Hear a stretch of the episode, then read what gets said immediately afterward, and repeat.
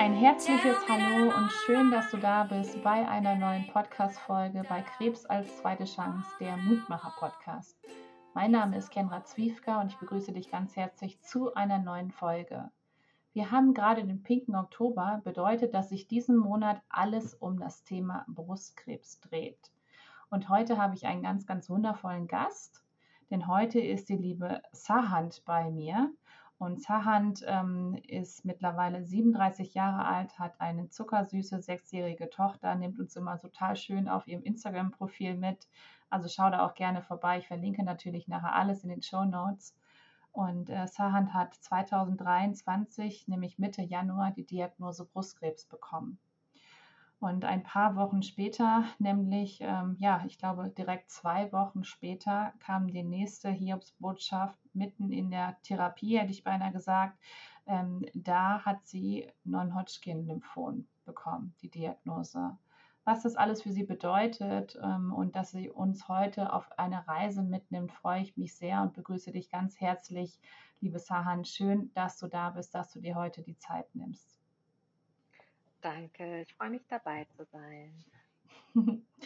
ähm, lass uns ein bisschen zurückgehen. Ähm, so ist ja noch nicht so lange her, dass die Diagnose bei dir waren oder auch beide Diagnosen. Was war denn vorher gerade los bei dir? Magst du ein bisschen erzählen, privat, beruflich? Ähm, erzähl doch mal. Ja, also ich muss sagen, ich habe eigentlich schon im Jahr 2021 gemerkt, dass irgendwas sich körperlich verändert bei mir.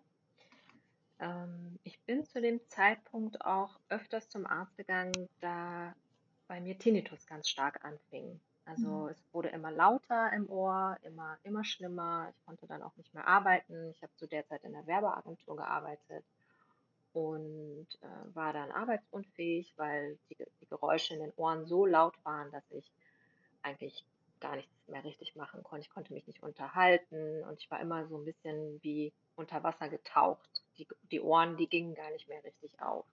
Mhm. Habe dann sehr viel Cortison gespritzt bekommen und äh, hatte auch einen zweifachen Hörsturz. Also ich wusste, es ist irgendwie was los mit mir und ja, ich brauche Hilfe. Ähm, es wurde nicht wirklich besser. Ähm, ich habe dann versucht, eine Reha zu bekommen. Die habe ich dann irgendwann auch bekommen. Es hat sehr lange gedauert, bis der Antrag endlich stattgegeben wurde. Mhm. Und äh, ja, dann bin ich da hingefahren und leider ist dann meine Tochter sehr krank geworden und ich bin nach vier Tagen wieder zurückgefahren mhm. und habe diese Reha leider nicht machen können. Äh, körperlich wurde es aber auch immer schlimmer mit mir. Ich war sehr müde, sehr erschöpft. Hatte gar keine Kraft, den Alltag zu bewältigen. Ich war irgendwie ständig beim Frauenarzt und habe es auf meine Hormone geschoben. Ich habe immer gedacht, etwas stimmt nicht mit meinen Hormonen. Also muss da mal richtig geschaut werden. Meine Frauenärztin, die hatte nicht so das Gefühl, dass was mit meinen Hormonen nicht stimmt. Sie hat keinen Hormontest veranlasst. Mhm. Sie hat gesagt, das ist einfach wegen der Schwangerschaft und ich habe sehr lange gestillt mhm. zweieinhalb Jahre und sie sagte, es, es liegt irgendwie daran und ich muss einfach noch ein bisschen geduldig sein. Aber ich wusste, dass irgendwas ganz gewaltig nicht stimmt. Ähm, war auch sehr oft beim Hausarzt. Mir wurde ständig Blut abgenommen, aber meine Blutwerte waren top. Also da hat man nichts gesehen, überhaupt sehr gut. Nicht. Alle Werte super. Ähm, ja, aber ähm, ich hatte wirklich keine Kraft. Ich war sehr erschöpft. Ich stand morgens auf und war so müde, und so schwer, als ob ich 150 Kilo wiegen würde und wow. zehnmal überfahren wurde. Also es war, ich hatte einfach überhaupt keine Kraft mehr. Mhm. Ja, und dann ähm, war das im Dezember, Mitte Dezember, kurz vor Weihnachten, lag ich irgendwie im Bett, hatte den Arm oben und juckte mich irgendwie im Dekolleté und da habe ich die Murmel dann entdeckt. Also es war dann schon so groß wie eine kleine Murmel unter der Haut. Ja, und dann, als ich das gefühlt habe, wusste ich auch sofort, okay, das, das ist, das ist mit mir los, es ist Krebs. Mhm. Ähm, natürlich hat dann mein Umfeld und alle gesagt, nein, nein, nein, und bleib doch mal ruhig und das kann ja alles Mögliche sein, aber mein, meine Intuition und mein Bauchgefühl hat mir schon gesagt, okay, das, das ist, das ist nicht nichts und auch nicht nur eine Zyste. Mhm. Ja, Und dann äh, war ich wieder bei dieser Frauenärztin, bei der ich jetzt auch nicht mehr bin, aber ähm, Gott sei bin Dank. dann noch einmal, ja, ich bin dann noch einmal zu ihr hin und auch an dem Tag hat sie nur so abgetastet und hat gesagt, es wäre eine Zyste. Und dann meinte ich, ich möchte bitte, dass sie trotzdem nochmal guckt mit dem Ultraschall. Ähm, was sie auch noch nie vorher bei mir gemacht hat, hat sie mir auch noch nie angeboten oder irgendwas. Ähm, mhm. Naja, auf jeden Fall hat sie dann geschaut und meinte dann, hm, ja, vielleicht sollten Sie sich mal um eine Mammographie kümmern, so in den nächsten Monat und dann mal wiederkommen und mir Bescheid geben, was dabei rauskam. Ja, dann musste ich mich äh, vor Weihnachten irgendwie um eine Mammographie kümmern. Kannst du dir vorstellen, hat nicht so gut funktioniert. Mhm. Ich habe dann über äh, eine App irgendwie es geschafft, eine Mammographie Anfang Januar zu bekommen. Und da hatte ich dann wieder so einen, so einen Arzt, der irgendwie sich nicht lesen ließ und einfach nur sagte, ja, ich glaube, ich würde mich mal in einem Brustzentrum vorstellen. Und dann war ich, äh, bin ich auch direkt zum Brustzentrum gefahren. Da wurde ich dann auch erstmal ausgelacht, wie ich denn auf die Idee komme, hier einfach so anzutanzen und dass ich sowieso keinen Termin kriege und dass ähm, ja, ja, also die sind alle mit mir umgegangen. Ähm, furchtbar. Ja, furchtbar. Mhm. Es war wirklich ganz schlimm. Ja. Und ich habe dann aber trotzdem durch äh, Freunde, habe ich es dann geschafft, in diesem Brust Brustzentrum tatsächlich zwei Tage später einen Termin zu bekommen. Und an dem Tag wurde auch direkt eine Biopsie gemacht. Und vier Tage später wurde ich dann, hatte ich dann meinen Besprechungstermin und äh, man versucht ja dann immer die Ärzte zu lesen. Mhm. Äh, und ja, die ganze Mimik war nicht so, war nicht so glücklich von der Ärztin. Ich, ich schaute sie an und sie sagte, ja, ich habe heute keine guten Nachrichten für Sie. Das ist Brustkrebs. Mhm. Ja. Ich äh, blieb sehr ruhig, also ich glaube, weil ich einfach schon die ganze Zeit wusste, das ja, ist genau. wirklich Krebs, das ist nicht nichts. Ähm, ja, und dann sagte sie, wir müssen jetzt noch weitere Untersuchungen machen und wir müssen nochmal weiter untersuchen, was das denn für ein Brustkrebs ist. Das war mir zu dem Zeitpunkt auch nicht bewusst, dass es so viele mhm. verschiedene Arten gibt. Mhm. Ähm, ja, und dann wieder vier, fünf Tage später hieß es dann, okay, es ist ein triple-negativer Brustkrebs, also äh, vollkommen hormonunabhängig. Mhm. Ja, und ähm, als dann die weiteren Untersuchungen stattfanden, ich weiß, äh, weiß nicht, soll ich das nochmal alles auf, rausholen oder Kannst reicht das gerne machen? ja, also man, man muss dann ähm, einmal, also das fand ich, war auch irgendwie so die anstrengendste Untersuchung, diese Knochenzintigraphie. Hm. Es hat sehr lange gedauert, da mhm. wird einem äh, was Radioaktives gespritzt und man ist auch 24 Stunden, ist der Körper noch sehr am Strahlen, das heißt, man mhm. darf nicht in die Nähe von Kleinkindern oder Schwangeren. Und die ganze Untersuchung hat vier Stunden gedauert. Ähm, ich musste dann ganz viel trinken, zwei Stunden lang. Dann fand die Untersuchung statt. Da fährt man wie durch so eine ähm, MRT-Röhre. Mhm. Und dann, ja, habe ich dann noch ein bisschen gewartet und habe dann irgendwie meine Unterlagen mitbekommen. Am nächsten Tag hatte ich dann dieses CT vom Oberbauch und vom, von der Lunge und ganzen Oberkörper. Und da muss ich sagen, hatte ich schon wieder so ein schlechtes Bauchgefühl. Also bei, den, bei der Knochenuntersuchung nicht, aber bei dieser, beim CT, da wusste ich schon, oh, Mist, ich glaube, da wird jetzt gleich wieder irgendwas kommen. Und so mhm. war es dann auch. Also direkt im Anschluss auf, also zum Glück habe ich auch direkt dann die Nachricht bekommen und musste nicht wieder irgendwie eine Woche warten.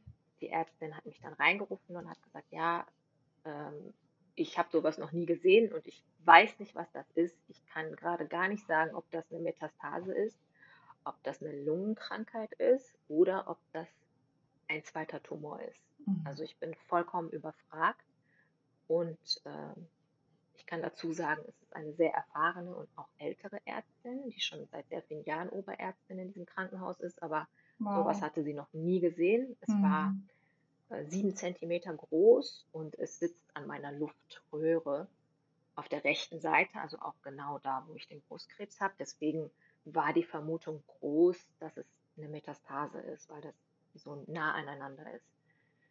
Und ich hatte in der Lunge auch noch sehr viele auffällige Herde, ungefähr immer so drei Zentimeter groß und davon auch sehr viele. Ja, Mhm. und dann hieß es, äh, ich muss so schnell wie möglich zu einem Thorax-Spezialisten, Mhm. bekam dann eine Woche später einen Termin dort. In der Zwischenzeit äh, habe ich äh, auch sehr viele andere Ärzte angerufen und angeschrieben oder auch nach anderen Ärzten gesucht, weil ich eine Zweitmeinung haben wollte. Ja, klar. Ähm, ja, weil bei diesem Termin, als die Ärztin mir diese Nachricht überbrachte, hat sich irgendwie so, habe ich mich nicht so wohl gefühlt mit ihr, weil sie mir so das Gefühl gab, dass ähm, ich nicht mehr so lange leben werde. Also ja, durch diese, ja, durch diese große Kugel, die da gefunden wurde, ähm, ja, war Mhm. irgendwie die ganze Stimmung ganz komisch in diesem Raum und auch ähm, ich habe ich hab versucht, ein paar Fragen zu stellen in dem Moment. Es fiel mir sehr schwer, aber ich habe versucht zu fragen, ja, was bedeutet das jetzt, wenn das denn jetzt eine Metastase ist? Mhm. Und dann kam immer nur ganz kurz so, ja, dann sind sie nicht mehr heilbar. Und, und mehr nicht. Und dann habe ich wieder gefragt, ja, und was, was ist, wenn es eine Lungenkrankheit ist? Dazu kann ich nichts sagen. Ja, und was ist, wenn es ein Zweittumor ist? Also ich habe ja eigentlich die ganze Zeit versucht, Mhm. irgendwie so nach, nach Hoffnung habe ich Ja, gerungen, aber da, da ja. kam nichts. Also da kam Oh. keine. Ja, und das war dann auch ein ganz schlimmer Tag und ich erinnere mich auch, Mhm. dass das der einzige Tag war, an dem ich wirklich sehr viel geweint habe. Und Mhm. das war auch irgendwie so ein Tag, der mir, der mir dann auch so klar gemacht hat, nö, das möchte ich nicht und so lebe ich nicht und ich möchte keine Angst haben vor Dingen, die Ärzte zu mir sagen. Mhm. Und das lasse ich nicht mit mir machen, weil ich bin ein starker Mensch, ich kenne Mhm. mich, habe Mhm. schon sehr viel durchgestanden. Und auch wenn das jetzt Krebs ist oder ein Zweittumor oder eine Metastase, ich weiß ja, was ich für eine Stärke in mir trage. Mhm. Und die lasse ich mir doch jetzt nicht kaputt machen. Und dann, das war irgendwie so ein Tag, wo ich wirklich gesagt habe, so egal was jetzt noch kommt, so das lasse ich nicht mit mir machen und der Krebs wird jetzt nicht überhand nehmen Ja, über mich, genau. mein Ja. Körper, mein Alltag, Ja. mein Leben mit meiner. Tochter. Ja, das war, das war so Wow. der Tag. Ja.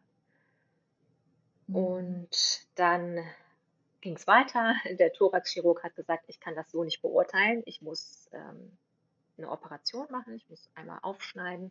Da habe ich hier diese äh, Narbe Oh. oben am Hals. Da Mhm. haben die aufgeschnitten und haben sich eine Probe genommen und haben mir bei der Gelegenheit auch schon mal den Port gesetzt. Mhm. Ja, der Port wurde aber nicht festgenäht Mhm.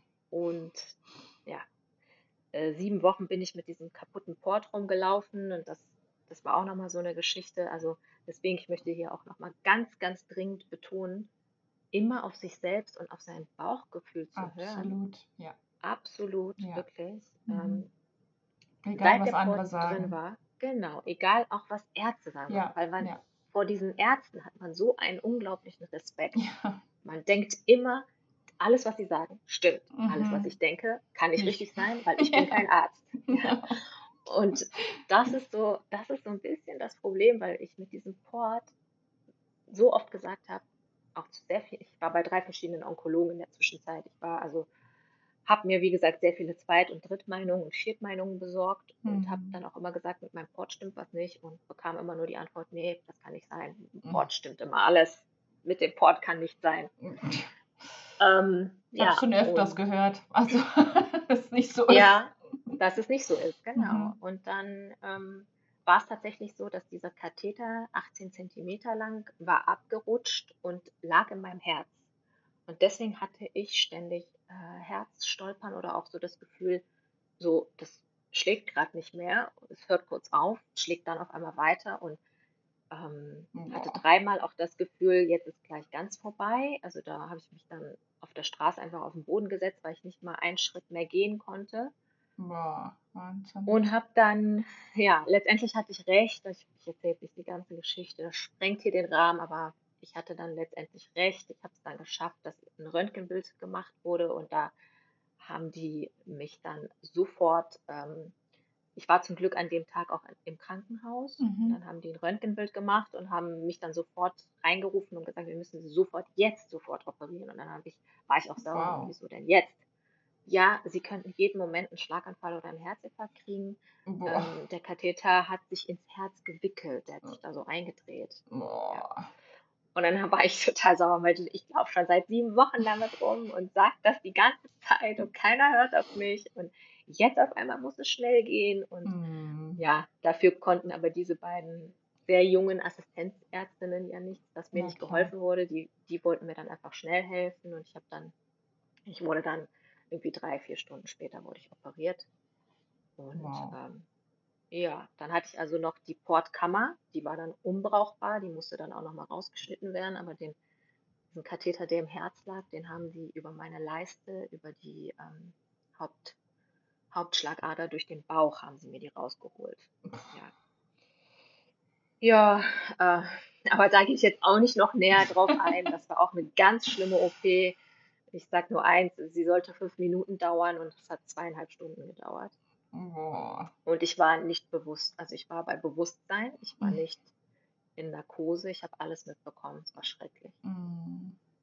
Ja, und äh, dann ging es weiter mit den OPs. Dann, ähm, da ich ja noch diese ganzen äh, Auffälligkeiten in der Lunge hatte, mhm. musste meine Lunge auch nochmal durchbohrt werden. Mhm. Und das empfand ich auch als sehr schwierige OP, weil ich sehr schwer Luft bekam danach. Und es ist mhm. leider immer noch so, dass ich nicht tief einatmen kann. Mhm. Und da ist irgendwie ziemlich viel kaputt gegangen in der Lunge. Ähm, ja, und es war dann auch einfach so ein Operationsmarathon. Also irgendwie wurde ich alle drei Wochen operiert, war immer fünf Tage, sechs Tage, sieben Tage im Krankenhaus. Dann wieder zur nächsten OP, hier noch eine Untersuchung, da noch eine Untersuchung. Knochenmark haben sie mir entnommen, also alles, alles was ging, alles was man machen kann, wurde gemacht. Wow. Ja, und als dann feststand, okay, es ist keine Metastase, es ist ein zweiter Tumor und der hat in die Lunge gestreut, mhm. Hieß es dann, okay, ähm, Lymphdrüsenkrebs im fortgeschrittenen Stadium, also im Stadium 4. Ähm, mhm. Höheres Stadium gibt es auch nicht. Mhm. Und das hat jetzt Priorität vor dem Brustkrebs. Und dann haben sie mir den Brustkrebs rausgeschnitten, komplett rausgeholt, mit Lymphknoten und allem, was so dazugehört zu dieser größeren Operation. Also eine Mastektomie und haben dann mhm. auch die Brust aufgebaut mit einem Implantat, ähm, weil sie gesagt haben, wir können uns jetzt nicht um die Brust kümmern. Mhm. Jetzt kommt erstmal Chemo für den Lymphdrüsenkrebs. Ja. Mhm. Das habe ich dann im Mai angefangen. Da war ich auch gerade wieder drei Wochen frisch operiert. Also ich saß dann in dieser Chemo ähm, und war eigentlich überhaupt nicht fit körperlich. Mhm. Ähm, und ich mhm. hatte vier Tage lang Chemo, also von Montags bis, Montag bis Donnerstag. Mhm. Immer so fünf, sechs Stunden saß ich da fest. Ja. Und das Ganze viermal, also vier Zyklen.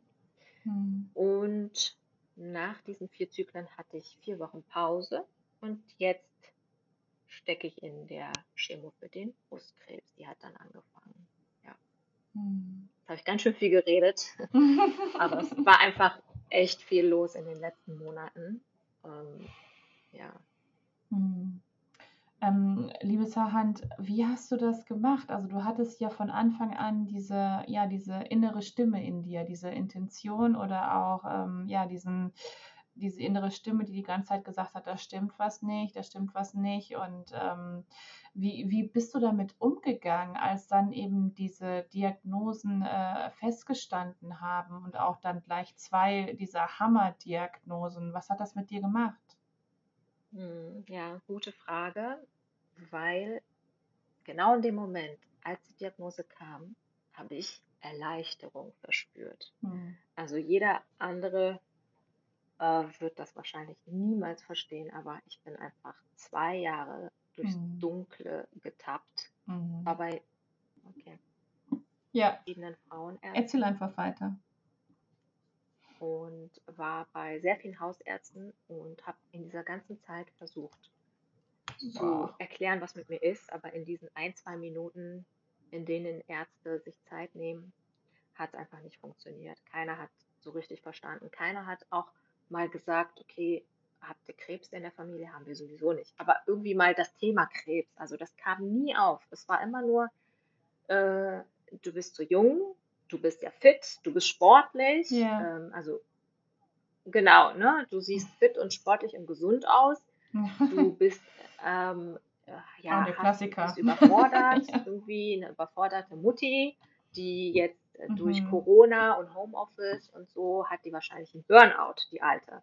Also ich wurde leider immer wieder in diese mhm. Ecke geschoben und ich muss auch sagen, auf meinem Instagram-Account kriege ich ja sehr viele Nachrichten jeden Tag und ganz, ganz erschreckend, wie viele Frauen so in unserem Alter ständig diese Diagnose gerade bekommen, Brustkrebs. Und alle sagen mir, äh, dass sie durch das Gleiche gegangen sind. Also die Ärzte haben sie erstmal in die Ecke geschoben, Burnout, überforderte Mutter. Ganz, ganz viele. Also ich, ich wollte mir auch mal die Mühe machen und diese ganzen Nachrichten mal raus, rausschreiben auf so ein DIN A4-Blatt, oh ähm, wie viele Frauen das sind, die diese Diagnose bekommen haben, obwohl sie Krebs hatten. Mhm. Aber die Symptome, mhm. also dieses, ich bin erschöpft, ich bin müde, ich kann nicht mehr, ich bin langsam depressiv, weil ich so müde bin und, und einfach meinen Alltag nicht mehr bewältige. Mhm. Und mhm. dann hören die mhm. Ärzte nur, ah, okay, kriegt ihren Alltag mhm. nicht hin, ist müde, ist mhm. erschöpft. Ja, okay, hat Burnout. Mhm. Und ja, das, das, für mich war das einfach okay. So, endlich. Boah, jetzt endlich. Und so war es auch. Also ich habe dann von einem Tag auf den anderen habe ich meine Ernährung komplett umgestellt. Ja. Ich habe ähm, die ersten drei Wochen, als ich meine Diagnose bekam, nur noch Gemüse gegessen, aber eigentlich nur getrunken. Also alles entsaftet oder Suppen gekocht und die püriert. Also ich habe nicht, ich habe meinen Körper in Ruhe gelassen und nicht mit Verdauung ähm, noch erschöpft. Und in diesen drei Wochen und auch weil ich die einfach die Diagnose hatte, mhm. ging es mir so gut. Die Erschöpfung war weg und ich dachte, mhm. oh, jetzt endlich, jetzt geht's bergauf, jetzt wird mir geholfen, jetzt klappt wieder alles. Und so war es auch. Also ich muss sagen, auch wenn das so schlimm war im Januar alles und ich ganz mhm. oft dachte, das kann doch gerade gar nicht sein, ich bin hier irgendwie in einem Film, das ist doch nicht echt und ich, ich ähm, bin jung und ich bin gesund, ich kann doch jetzt nicht Krebs mhm. haben und gleich doppelt. Mhm. Mhm. Trotz all dem geht es mir so viel besser als in den letzten zwei Jahren. Mhm. Ja. Und ich habe auch, ähm, ich hatte auch Angst vor dieser Chemo, weil ich einfach mit Chemotherapie wow. auch ähm, viele schlechte Bilder im Kopf habe oder Bilder von, ähm, von Menschen, die man kannte, die dann daran gestorben sind, weil der Körper immer schwächer wurde und sie abgenommen haben und es nicht mehr, es nicht mehr klappte. Und ich hatte Angst vor der Chemo, aber, ja. aber ja. je mehr Chemo ich bekam, ja, desto besser ging es mir. Und ich habe auch niemals gedacht, dass ich das sagen würde, aber ich habe auch diesem Onkologenteam dann gesagt, danke, ihr habt mich gerettet. Ihr habt mir so geholfen. Ich bin so fit. Ich stehe morgens um sechs auf, ohne meinen Wecker. Ich stehe um fünf auf, ohne meinen Wecker.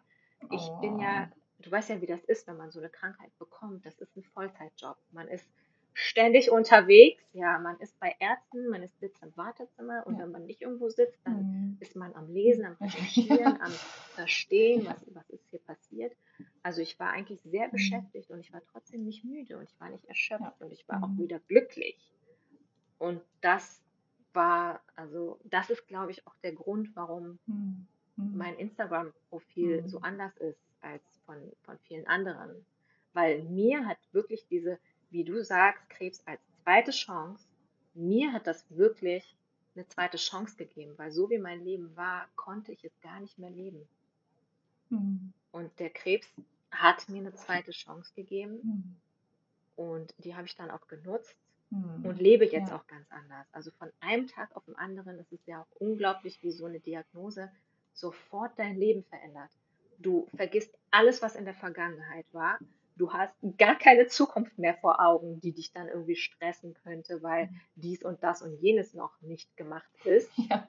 Du bist einfach nur im Jetzt und du auf einmal genießt du das Jetzt mhm. und auf einmal findest du deinen Alltag total schön. Mhm. Und davor hat man ja immer nur gedacht, oh ja. nein, Alltag, Alltag, wann bin ich wieder im Urlaub? Wann bin ich mhm. wieder im Urlaub? Man hat von, wann ist Wochenende, mhm. wann ist Urlaub, wann ist Wochenende? Das habe ich jetzt gar nicht mehr. Also genau. Meines Wochenende. Und auch weil diese, diese Ärztin zu Beginn mir so dieses mm. Gefühl gegeben hat, du lebst nicht mehr lange, mm. weil das, was du da gerade, mhm. was wir gerade entdeckt haben, wird dich umbringen. Das war auch so ein Punkt, wo ich dann, wo ich dann einfach auch gemerkt habe, jeden Tag, jeden Morgen, wenn ich aufwache, war ich immer kurz so, okay, ich lebe noch, ich bin hier doch noch nicht gestorben.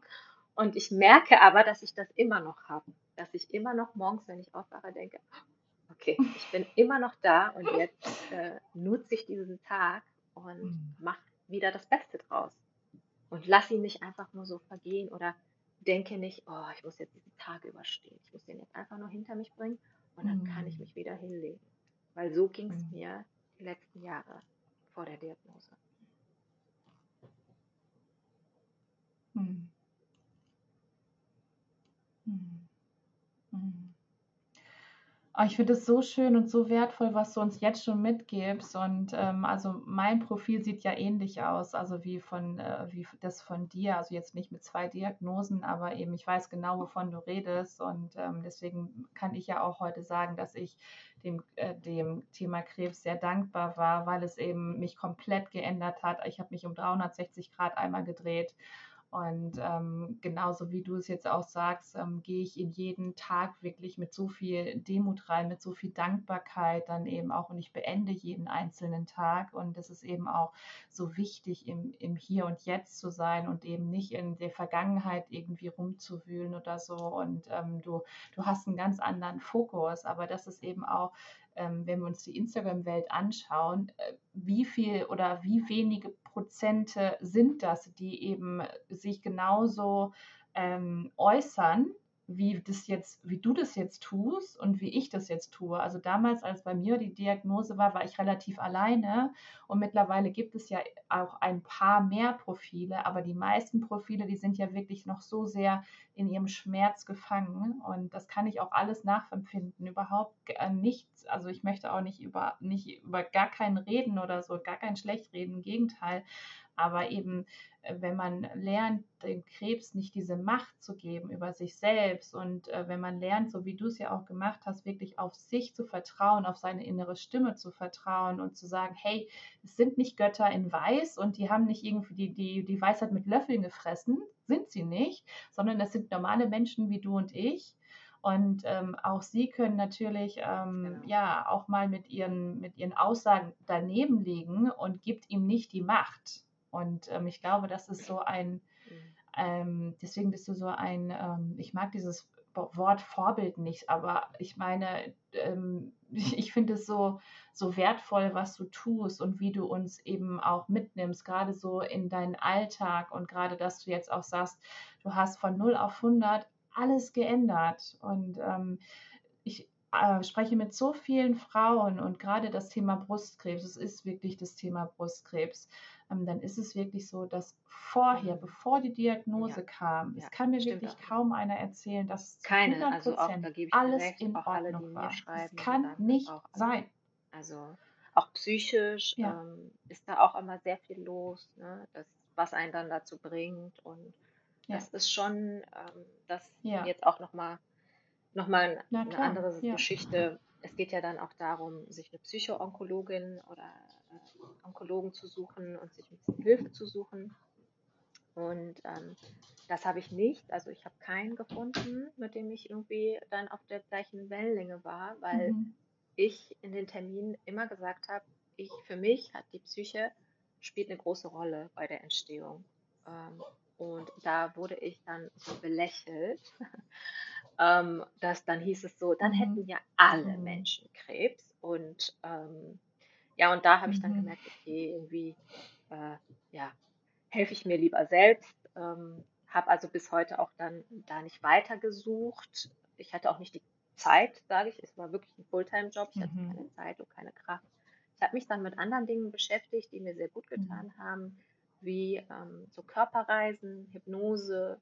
Und ja, ähm, das habe ich wirklich dann versucht, abends wenn äh, Lia dann schlief, mhm. äh, sie schläft auch neben mir im Bett und sie dann eingeschlafen ist, habe ich mir dann eine Hypnose angemacht und habe dann wirklich, bin so oft in den Körper mhm. rein und habe versucht, so Selbstheilungskräfte zu aktivieren und habe diesen, diese beiden großen Tumore, die waren wirklich groß auch zu der ja. Zeit. Der Brustkrebs ja. war auch schon 3,5 Zentimeter groß dann diese ganzen ähm, Metastasen in der Lunge und ich habe die einfach immer wieder versucht so zu zerkleinern, zu zerstückeln und rauszukriegen aus meinem Körper.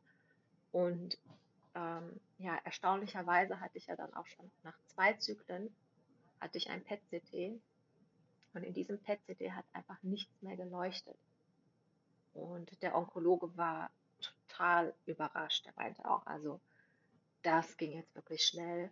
Ähm, wow. keine Ahnung, was sie gemacht haben, aber das ging wirklich schnell jetzt mhm. und ja. Genau, mhm. genau. Also ähm, ja, natürlich hätte ich mir auch gewünscht, da einen guten Machen Sie weiter so. Finden, aber das auch nur noch mal so als Tipp, wenn, wenn man da einfach keinen findet oder sich nicht wohlfühlt. Ich habe da wieder gedacht, nö, ich, ich also mein altes Ich hätte sich da jetzt einfach fünfmal hingesetzt und mein neues Ich hat ja. gedacht, nö, wenn sich das jetzt gerade für mich nicht gut anfühlt mhm. und ich ein komisches Bauchgefühl habe mit dieser Person, dann mache ich das auch nicht, dann gehe ich da auch nicht mehr hin. Dann blocke ich das jetzt ab.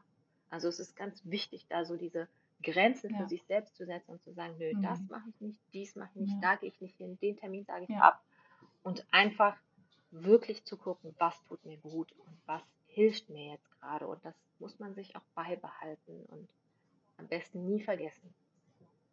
Mhm. Mhm. Mhm. Ja, und das ist, das ist auch so wichtig, also gerade eben auch, also ich hatte ja auch selber keine äh, Psychoonkologin, ähm, sondern bin ja eben auf diese Seelenebene eher gegangen und bin da sehr, sehr froh, dass ich da auch jemanden gefunden habe an meiner Seite, die mich begleitet hat.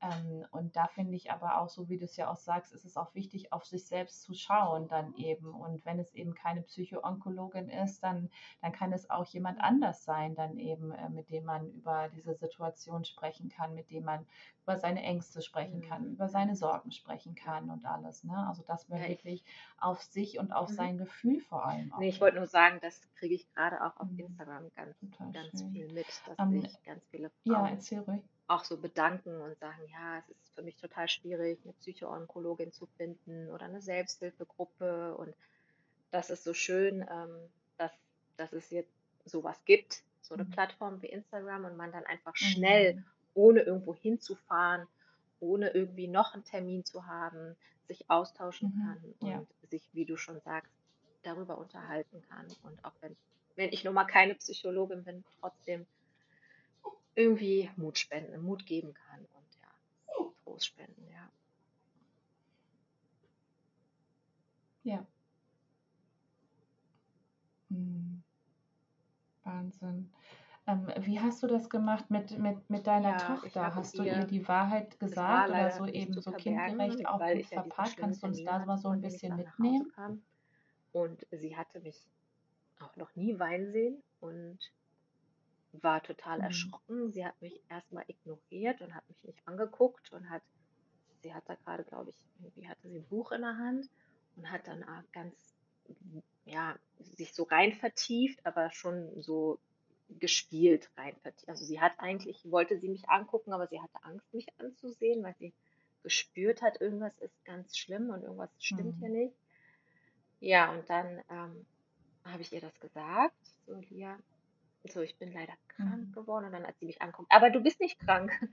Und dann habe ich gesagt, ja, ähm, ich fühle mich auch gar nicht krank, aber in meinem, in meinem Körper ist was, was da nicht hingehört. Und jetzt kriege ich ganz starke Medizin und dann geht das auch wieder weg. Und dann habe ich ein Buch gehabt, ähm, die Piratenmama. Ich weiß nicht, ob du das kennst. Das ist mhm. so ein Kinderbuch, ja, ähm, wo den Kindern ganz kindgerecht erklärt wird, nee. ja, was, was die Mama so macht. Und die Mama ist dann eine Piratin und geht dann immer auf so ein Schiff wo sie dann ganz lange drauf ist, dann kommt sie wieder, mhm. dann ist sie immer übel und schlecht und auf so einem Schiff als Matrose werden dann natürlich auch die Haare abrasiert und ja, es ist so ein ganz süßes Kinderbuch und das haben wir mhm. dann einige Male gelesen und ähm, das war dann für sie auch in Ordnung. Natürlich hatte sie ganz oft Momente, wo sie auch sehr viel Wut hatte und gesagt hat, keine Mama im Kindergarten hat Krebs, nur du hast Krebs und wirst du jetzt sterben und mhm. wann stirbst du? Und also war schon, es war auch sehr viel, sehr viel Wut, Trauer und mhm. aber ich habe dann immer ganz, ja, ganz ruhig mit ihr darüber mhm. geredet. Keiner weiß, wann er stirbt und mhm, ich habe noch nicht vor zu sterben und ich werde kämpfen, ich fühle mich gar nicht krank, mir geht es ja. schon so viel besser. Und sie hat das ja auch mitbekommen, die letzten zwei Jahre, dass ich so, so oft müde war. Und dass ich jetzt ja eigentlich es mir irgendwie besser ging. Mhm. Und mhm. ja, so, so sind wir irgendwie Stück für Stück mhm. damit umgegangen. Ähm, als ich dann meine Haare verloren habe, beziehungsweise ich habe sie ja meine Haare schneiden lassen. Und ja, sie hat mir den, äh, ich hatte ja sehr lange Haare, sie hat mir dann den Zopf geflochten oh, mit meiner Mutter zusammen, dann haben die den langen Zopf abgeschnitten und den Rest musste ich ja dann rasieren. Dann, dann ist sie, das war wieder ein schlimmer Moment, da ist sie dann auch rausgerannt aus dem Badezimmer und hat geweint und hat gesagt, Mama, du siehst so gruselig aus, du siehst so gruselig aus, ich habe mhm. Angst vor dir, ich kann dich gar nicht angucken. Ja, aber dann, ich muss sagen, sie hat sich echt an alles gewöhnt. Also selbst als Augenbrauen und Wimpern, das verändert ja auch nochmal ganz stark das Gesicht. Das war auch nochmal am Anfang schwer. Da hat sie wieder gesagt, du siehst unheimlich aus und du siehst ja. ganz komisch aus. Genau. Aber nach mhm. irgendwie drei, vier Tagen hatte sie sich dann auch daran gewöhnt und sie musste sich ständig an irgendwas gewöhnen. Ne? Das ähm, ich dann auch so viel in Krankenhäusern war mhm. oder ich mhm. konnte sie nicht mehr auf den Arm nehmen, ich konnte sie nicht tragen, sie durfte nicht auf meinen Schoß, mhm. weil mein ganzes Ober, mein ganzer Oberkörper war übersät mit Narben. Ich hatte acht Schnitte, also ständig war ja irgendwas. Ich, Im Bett musste sie aufpassen, sie liegt ja neben mir, da musste sie immer mhm. aufpassen, dass sie oh. nicht irgendwie gegen mich stößt mhm. und ich konnte ja auch nur auf dem Rücken liegen. Mhm. Monatelang lag ich wie ein Brett im Bett. ja, ähm, konnte mich überhaupt nicht bewegen und sie musste ständig Acht geben und aufpassen und vorsichtig sein und das war alles mhm. schon nicht leicht, würde ich mal sagen. Also ich, ich merke das jetzt so ein bisschen bei ihr, aber ich habe jetzt auch für sie, habe ich mir jetzt ähm, Hilfe gesucht, dass sie jetzt auch jemanden ja. hat, mit dem sie ein bisschen sprechen kann, weil ich mhm. glaube, dass da doch ganz viel ähm, Wut noch in ihr steckt, so über ganz viele Zeiten, in Sehr denen gut. ich nicht funktioniert habe und in denen ich ähm, nur lag ja, und geschlafen habe und mich nicht um sie kümmern konnte, nicht mit ihr spielen konnte. Die Chemotherapie, die ich bekommen habe, war eine Hochdosis-Chemotherapie. Also die hat mich schon weggehauen. Also da war ich, ich war auch mhm. vom Kopf her war ich nicht da. Ich war ganz viele Tage war ich zwar körperlich anwesend, aber mein Geist war nicht da. Und das war auch eine schwierige Zeit für sie. Und ja, haben wir jemanden gefunden, haben noch nicht begonnen, ja. aber ich bin schon gespannt, wie ihr das dann helfen wird. Vielleicht auch nochmal diese letzten neun Monate einmal aufzuarbeiten. Ja.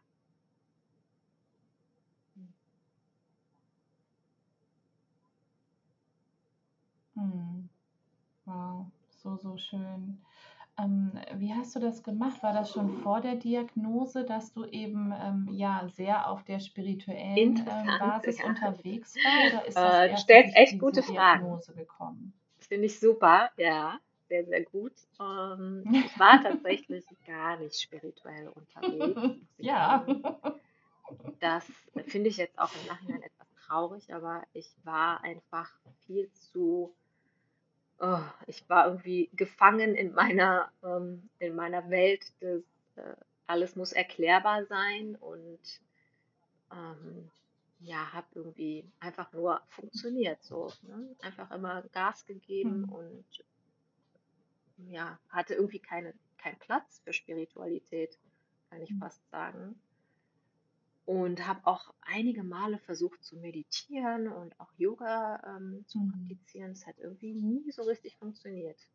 Und jetzt klappt das aber super und ich liebe es zu meditieren und ich habe, wir haben jetzt auch so viele Rituale und so mhm. viel Spiritualität eingebaut in unseren Alltag. Also wir haben hier jeden Abend haben wir so eine kleine Buddha-Figur und so ein Krafttier, einen Elefanten so einen Stein und dann nehmen wir das in die Hand und reden nochmal über den Tag und oh, was alles schön war, was vielleicht nicht so schön war und mhm. was wir mhm. uns wünschen. Und dabei halten wir die so in den Händen, diese zwei kleinen Figuren.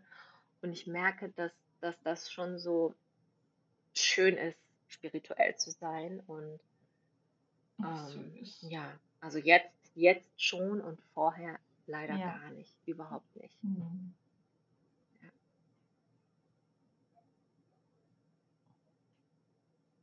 Mhm. Mhm. Ja. Mhm. ja, oftmals muss dann eben auch erstmal so eine Krankheit in, ins mhm. Leben kommen, mhm. äh, bevor man überhaupt erstmal aufwacht. Also bei mir war das ähnlich. Ich wusste von Spiritualität überhaupt gar nichts, ähm, bis das dann eben kam. Und heute kann ich sagen, ja, okay, genau. gut, ähm, mhm. es ist jetzt so, mhm. ähm, und du, man kommt da sowieso nicht mehr raus. Wenn man einmal drin ist, dann war es das. Dann ist man da drin in der Bubble und kommt auch nicht mehr raus. Aber es ist eben ähm, ist es halt auch ähm, ein Riesengeschenk. Und gerade wenn man eben so eine Diagnose hat oder beziehungsweise bei dir, wenn man zwei Diagnosen hat, dann geht man eben auch ganz anders ähm, durch den Tag. Und ähm, deswegen ist dieses, diese mentale Gesundheit so unglaublich wichtig. Mhm. gerade nicht nur dieses medizinische zu sehen, sondern vor allem auch dieses seelische zu sehen. Und ähm, ich finde das so, so wertvoll auch, dass es immer mehr in unserer Gesellschaft auch ankommt, ähm, ne, dass auch immer ähm, geschaut wird, ähm, dass es mehrere Statistiken mittlerweile gibt, ähm, wie heilsam unter anderem auch die Meditationen sind, wie heilsam dann eben auch ähm, ja, dieses bewusste Atmen ist, Yoga ist und das gehört alles ja auch so zusammen. Und deswegen würde ich auch gerne nochmal wissen, ähm, du hast ja erzählt, dass du auch komplett deine Ernährung umgestellt hast. War das auch so, dass das von innen kam, dass dir das auch deine ähm, innere Stimme gesagt sagen, hat? Oder ich, hast du da vorher beides zusammen. gelesen? oder drüber gelesen. Äh, und ich habe ich habe dann auch einfach gespürt, dass ich ganz viele mhm. Dinge gerade gar nicht essen möchte, weil ich Angst habe, den Tumor anzufeuern oder schneller wachsen zu lassen. Und ähm, ich hatte nicht mehr das Bedürfnis danach, also nach Zucker, nach Kohlenhydraten. Ähm, ja, ich habe, es war nicht so leicht, muss ich sagen. Also doch, die ersten drei Wochen waren leicht, weil wow. du war, kriegst so eine Diagnose und es geht um Leben und Tod. Da ist das total leicht, auf ganz viele Sachen zu verzichten, weil man einfach mhm. nur am mhm. Leben bleiben möchte. Aber mit der Zeit also nach vier oder fünf Wochen habe ich dann schon gedacht, boah, ja doch, ich glaube, ich brauche mal wieder eine Scheibe Brot oder irgendwas. Aber ich habe seitdem, also seit Januar esse ich sehr gesund. Sehr, sehr, sehr gesund. Ähm, ich achte mhm. total darauf, wo die Lebensmittel herkommen.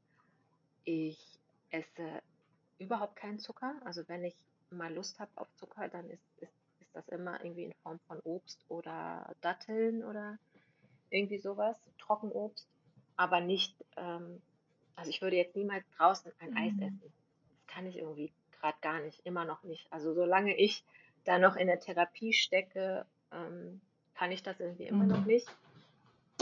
Aber es tut mir sehr gut. Ich habe sehr viel mehr Energie, Kraft, ich habe eine bessere Haut. Ich sehe irgendwie jünger und gesünder aus, obwohl ich eigentlich krank bin. Also ich habe letztens ein paar Freundinnen getroffen und die haben mir auch gesagt, du siehst echt super aus. Also mhm. wenn wir nicht wüssten, dass du Krebs hast, dann würden wir denken, äh, wow, du siehst echt äh, total gesund, vital und frisch aus und gar nicht so, wie du die letzte mhm. Zeit so aussahst. Ähm, ja, als ich so erschöpft war und es mir so schlecht ging. Und das auch nochmal, ähm, mhm. nochmal so, was ich unbedingt auch nochmal sagen möchte. Ich glaube, was ganz mhm. wichtig ist, dass wir, wenn wir wirklich das Gefühl haben, es stimmt was nicht, dass wir uns ordentlich mhm. durchchecken lassen und uns nicht so abfertigen lassen, dass alles okay ist. Man möchte ja auch hören, es ist alles okay. Aber ja, ja aber das ist so ganz wichtig, da dann beim Frauenarzt mhm. auch was, also ich finde, Natürlich. was auch wichtig ist, auch die Brust mit dem Ultraschall zu untersuchen. Das machen sehr, sehr, sehr wenige sehr wenige Frauenärzte bieten das an, weil es ja eine Igelleistung ist, aber das ist auch egal. Aber es wird einem nicht mal angeboten und ich wusste zum Beispiel gar nichts davon. Ich wusste gar nicht, dass, dass mhm. man das machen kann ja. und hat das auch noch nie gemacht. Mhm. Und ich finde, das ist noch etwas, was wichtig ist. Man, und man macht immer den Krebsabstrich, mhm. aber es gibt ja nicht nur Gebärmutterhalskrebs. Ne? Also ich meine, Brustkrebs gibt so, so, so, so, so viel. Und das wird aber irgendwie gar nicht so richtig mhm. ernst genommen, finde ich, bei den ganzen Untersuchungen. Bei Frauen so ab 30. Mhm. Da heißt es dann immer, nö, machen wir nicht. Und Mammographie kommt ja auch erst später. Aber diese ganzen Jahre dazwischen, das mhm. ist viel mhm. zu wenig, was da für die Brust gemacht wird, finde ich. Und da muss irgendwie jede Frau vielleicht einmal im Jahr selber sagen, bitte einen Brustultraschall machen. Und Das wollte ich noch an mhm. der Stelle sagen, weil ich das ganz wichtig finde, dass, dass, ähm, dass man das selber ja. einfordert und sich nicht so abfertigen lässt. Ja. Mhm. Ja. Absolut. Ja, das ist ähm, ja leider hast du dich ähm, auch mit dem Thema ganz schwierig, sich nicht damit zu beschäftigen, weil ich irgendwie, ich weiß auch nicht, aber man hat ja manchmal so Stimmen im Kopf, die einem dann mhm. irgendwie äh, auf einmal so ein Szenario abspielen, dass man nicht mehr da ist und was, mhm. wie es dann weitergeht und vielleicht was so Freunde, Familie, wie es denen dann so ergehen wird und ähm, ich muss sagen, immer als diese mhm. Gedanken kamen, habe ich ein bisschen Angst bekommen und dachte, warum wird mir das jetzt gerade gezeigt, irgendwie von meinem Unterbewusstsein? Ich möchte das gar nicht sehen, was soll das? Und habe dann mhm. aber immer ganz bewusst versucht, das, äh, diese, mhm. dieses Szenario oder diese Gedanken abzuwenden und sofort an irgendwas Positives zu denken, was ich doch vorhabe, an meine Ziele zu denken.